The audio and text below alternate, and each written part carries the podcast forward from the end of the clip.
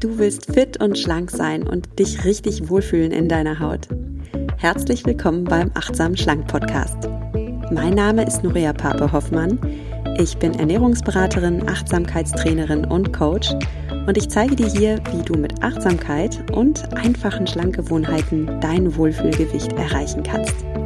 Also, fühl dich wieder richtig wohl in deiner Haut und zwar ganz ohne Diätstress und Kalorienzählen. In diesem Sinne, genieß dein Essen. Vertrau deinem Körper. Sei achtsam mit dir.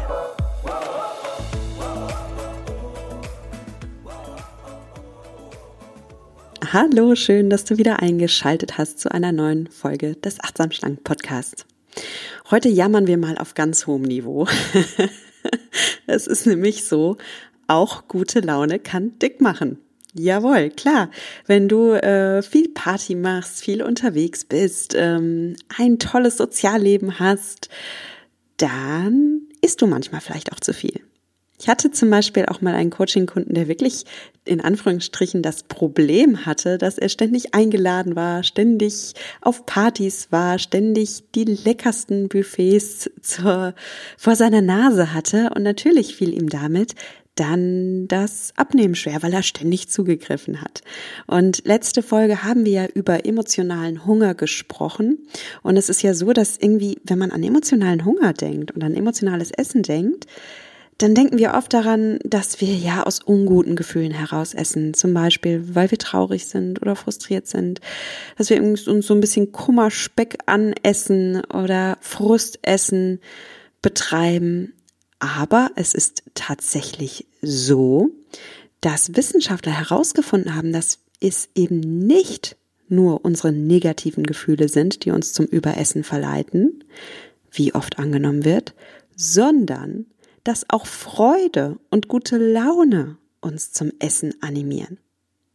Und ich bin ziemlich sicher, du kennst das Phänomen. Also du gehst abends aus, du bist so richtig in Feierlaune. Ja, und dann isst und trinkst du den ganzen Abend vergnüglich und gut gelaunt vor dich hin und nimmst dabei gar nicht wahr, wie viele Kalorien die ganze Zeit in deinem Mund wandern. Und das ist mir hier mal ganz wichtig zu betonen. Emotionales Essen, das bedeutet nicht immer, dass du ein Stressesser bist oder dass du ein Frustesser bist oder dass du aus Traurigkeit heraus isst. Und das wird oft in der Literatur einfach zu verkümmert dargestellt. Also emotionale Esser werden irgendwie immer gleich in so eine, Ess äh, in so eine Ecke gedrückt, als hätten sie irgendwie ein Traurigkeitsproblem oder eine starke psychische Belastung in ihrem Leben oder vielleicht schlimmer noch, äh, lass dir bloß nicht einreden, dass du irgendein Trauma hast, dass du psychologisch jetzt aufarbeiten musst, das muss nicht der Fall sein. Ich meine, klar, das kann der Fall sein und an dieser Stelle nochmal, wenn du eine Binge-Eating Disorder hast oder wenn du ähm, Bulimie hast oder wenn du an Magersucht leidest, ja, dann steht es dir zu, dass du die therapeutische Hilfe holst. Aber nicht jeder, der sich emotional überisst, hat irgendwie ein Problem mit seinem mit seiner Kindheit oder muss jetzt irgendetwas aufarbeiten. Okay? Es kann der Fall sein, aber es muss nicht der Fall sein. So, du kannst ein absolut fröhlicher, lebenslustiger Mensch sein und dich trotzdem aus emotionalen Gründen überessen. Schuld daran ist dann einfach eine Konditionierung. Also Konditionierung, was heißt das? Ähm, auf einen Reiz folgt eine Reaktion. Also ähm, nehmen wir mal ein klassisches Beispiel. Ich liebe ja diese wissenschaftlichen Beispiele, wie du vielleicht weißt. Ein klassisches Beispiel für Konditionierung sind die Hunde von Pavlov. Vielleicht hast du schon mal von Pavlov gehört. Ich glaube, ich habe ihn im Podcast auch schon erwähnt.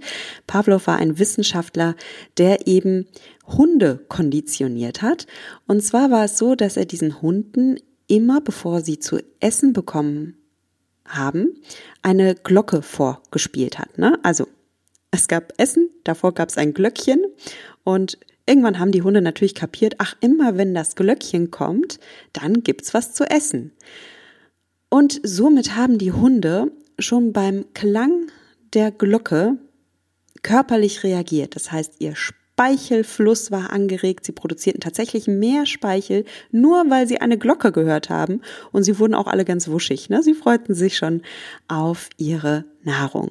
Das ist eine klassische Konditionierung auf einen Reiz, in diesem Fall ein auditiver Reiz, also ein Reiz, den man hören kann, folgt eine körperliche Reaktion. Hier ist es zum Beispiel die Anregung des Speichelflusses und natürlich auch eine emotionale Reaktion. Die Hunde freuten sich, es gab Futter. und genauso kannst du dich auch konditionieren. Du hast dir vielleicht beigebracht, hey, Party, das bedeutet bei mir, es gibt lecker was zu trinken, es gibt lecker was zu essen. Das gehört für mich einfach dazu. Wie hilft dir jetzt die Achtsamkeit?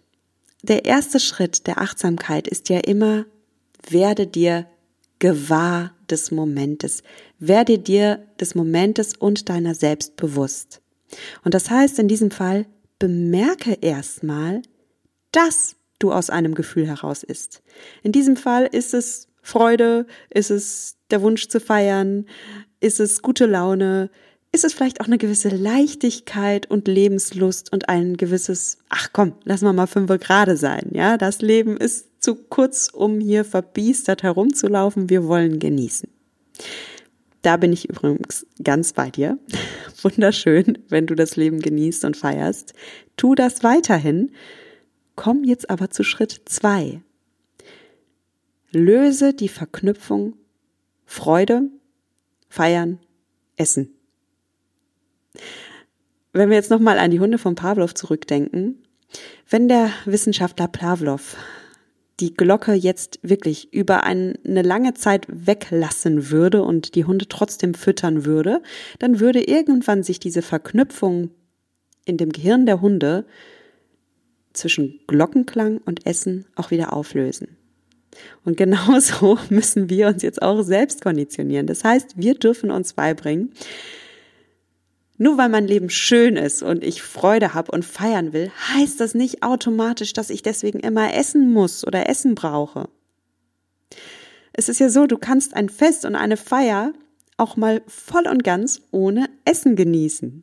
Das ist wirklich eine vielleicht spektakulär neue Idee. Die muss vielleicht doch erstmal sacken. Aber das geht. Worum es dir ja geht, wenn du feiern gehst, gehe ich jetzt einfach mal davon aus, ist ja nicht nur das Essen.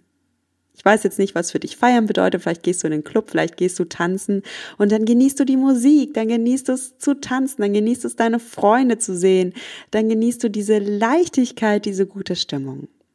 Oder wenn feiern für dich bedeutet, dass du deine Freunde zum Essen einlädst, dass ihr dann alle am toll gedeckten Tisch äh, sitzt, dass ihr vielleicht gemeinsam kocht, ja, mach das auch weiterhin. Das heißt ja nicht, dass du dich deswegen überessen musst. Du kannst ja dieses Essen total zelebrieren und genießen und dich freuen.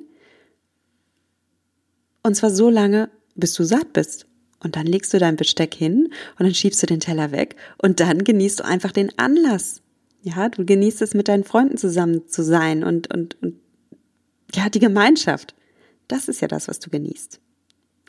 So, ich weiß jetzt nicht, was für dich feiern bedeutet. Die Antwort kennst nur du. Aber frag dich mal, wann du Feiern wirklich mit Essen verknüpfst und wie revolutionär neu die Idee für dich wäre, mh, mal diese Verknüpfung zwischen Feiern und Essen aufzulösen oder zumindest zwischen Feiern und Überessen aufzulösen. Es sagt ja kein Mensch was da, dagegen, dass du, äh, dass du was isst, dass du Gemeinschaft zelebrierst, dass du dich mit Freunden zum Essen triffst oder auch zum Trinken. Kein Mensch sagt da was dagegen. Nur Überessen und Übertrinken, das schadet dir natürlich oder hindert dich zumindest daran, dein Ziel vom Wohlfühlkörper zu erreichen. Letztlich bleibt es eine Frage der Prioritäten. Es ist dein Leben und nur du kannst entscheiden, was dir wie wichtig ist und ja, wie wichtig es dir halt auch ist, dich so richtig wohl in deiner Haut zu fühlen. Und wenn dazu gehört, dass du ein bisschen abnimmst, dann darfst du da auch ein bisschen achtsam mit dir sein, was du eigentlich für eine Festkultur hast, was du unter Genuss verstehst und wie wichtig es dir beim Feiern ist, wirklich auch zu essen und dich zu überessen. Okay, also auch hier kennst du die Antworten du. Generell möchte ich noch sagen, dass es einfach wichtig ist, dass wir nicht so viele Dinge in unserem Leben mit Essen verknüpfen. Also wir leben in einer Kultur, in der freudige Anlässe und Ausgehen und Feiern und Geselligkeiten mit Essen verbunden sind. Und das brauchst du dir nicht nehmen. Nochmal, genieß deinen Kuchen an deinem Geburtstag, stoß mit Sekt auf die Erfolge in deinem Leben an, treff dich mit deinen, triff dich mit deinen Mädels ähm, und mach eine Flasche Wein auf dazu. Ähm, Tu all das. Und pack deinen Kindern, um Gottes Willen, pack deinen Kindern auch mal Süßigkeiten in die Schultüte und, und, und sammel Schoko-Ostereier mit denen und, und füll denen jetzt, wenn Weihnachten ist, die Stiefel mit Schokolade. Ich mach das auch, das gehört doch dazu, das macht doch Spaß. Wir wollen hier nicht dogmatisch werden oder verbiestert. All das ist okay, aber sei dir einfach darüber bewusst und behalte das Ausmaß im Blick. Und ich bin einfach der Überzeugung, wir müssen wirklich nicht alles mit Essen verknüpfen. Lass es uns doch wirklich so halten, dass es noch ein bisschen was Besonderes und Schönes ist. Wie jetzt zum Beispiel die, die Nikolausstiefel, die, da soll Schoki reinkommen. Sonst macht es keinen Spaß in meinen Augen. Aber das ist eben auch was Besonderes. Nur dann, wenn ich meinen Kindern nicht ständig Schokolade schenke. Und ich möchte mal, ja wirklich mal ein Beispiel aus meinem Leben geben. Wir waren mit unseren Kleinen ähm, vor einem Jahr oder so das erste Mal im Kino. Die sind ja wirklich noch klein. und es war ganz süß. Und ach, irgendwie dachten wir, komm, so eine Tüte Popcorn dazu ist doch auch schön. Und dann haben wir uns einen richtig schönen Kinotag gemacht. Und dann waren wir nochmal mit denen im Kino. Und da haben wir schon gemerkt, na, für die Kleinen gehört jetzt irgendwie auch die Tüte Popcorn dazu. Und da habe ich zu meinem Mann gesagt, Moment, stopp. Ich möchte nicht, dass unsere Kinder jedes Mal, wenn sie in einen Kinofilm gehen, denken, dazu gibt es jetzt automatisch Popcorn. Dieses Popcorn darf etwas Besonderes bleiben. Wenn ich meinen Kindern von Film 1 an beibringe, zu einem Kinobesuch gehört immer auch Popcorn dazu, dann konditioniere ich sie. Ich konditioniere sie wirklich, wie Pavlov seine Hunde konditioniert hat. Die erwarten das dann. Okay? Das heißt, ja, meine Kinder dürfen schon noch Popcorn im Kino essen. Ich möchte hier nicht dogmatisch werden und mit Verboten arbeiten, aber es bleibt etwas Besonderes. Und ein Kinotag mit meinen Kindern, finde ich, das ist schon besonders genug. Das, das darf man auch einfach mal zelebrieren. Einfach, dass wir gemeinsam als Familie einen Film gucken. Das ist doch der Genuss eigentlich. Nicht, dass man da nebenbei sich Kino, äh, sich Kinopopcorn in den Mund schaufelt was ja im Übrigen jetzt auch kein achtsames Essen ist. Ne? In dem Moment ähm, isst man ja nicht achtsam, sondern guckt den Film und dieses Popcorn inhaliert man mehr so nebenbei. Kann man trotzdem auch mal machen, ja? Macht einfach Spaß, aber nicht immer. Anderes Beispiel, im Schwimmbad zum Beispiel, wenn ich da mit meinen Kindern bin, dann gibt es auch mal ein Eis. Ja, es gibt auch mal ein Eis. Aber nicht immer nicht jedes Mal. Auch hier schaffe ich eine ganz starke Konditionierung. Schwimmbad heißt, es gibt Eis oder vielleicht sind es bei dir die Pommes, ja. Schwimmbad heißt immer, ich gehe jetzt Pommes essen. Nein, das ist ein besonderer Luxus, den kann man mal machen und dann feiert man ihn umso mehr, aber das ist kein Alltag. Wir dürfen ganz arg aufpassen, dass wir nicht zu so kleinen Pavlov-Hunden werden Darum denk immer daran, du schaffst in deinem Gehirn eine Konditionierung, wenn du ein gewisses Ereignis immer mit Essen verknüpfst. Und wenn das bei dir schon der Fall ist, dann wage dich jetzt mal diese Verbindung aufzulösen. Nicht immer, nicht dogmatisch, mit ein bisschen Spaß daran und mit umso mehr Fokus auf die Lebensfreude und auf den Genuss, um den es dir ja eigentlich geht. Also, wenn du ein Partymensch bist, ein Genussmensch bist, mach weiter so, genieß dein Leben, feier. Ich freue mich für dich und es gehört auch zum Leben dazu.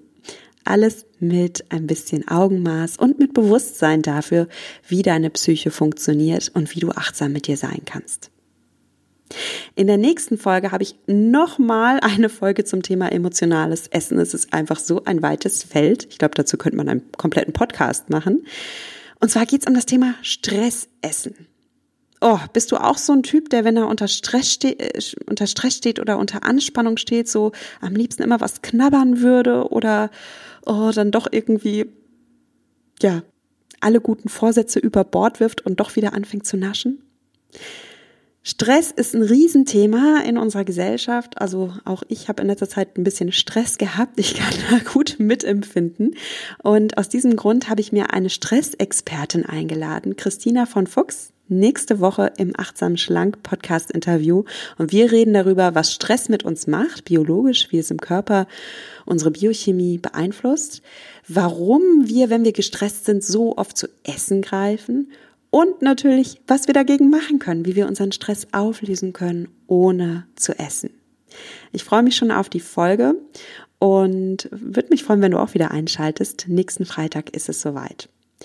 Bis dahin können wir gerne im Austausch miteinander stehen. Und was mich jetzt interessiert ist, wie und wo hörst du denn diesen Podcast?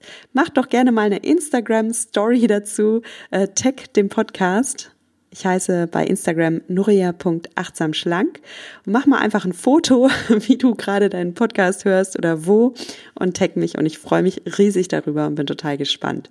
Oder besuch mich auf Facebook, da bin ich auch, unter Nuria Pape achtsam abnehmen ohne Diät.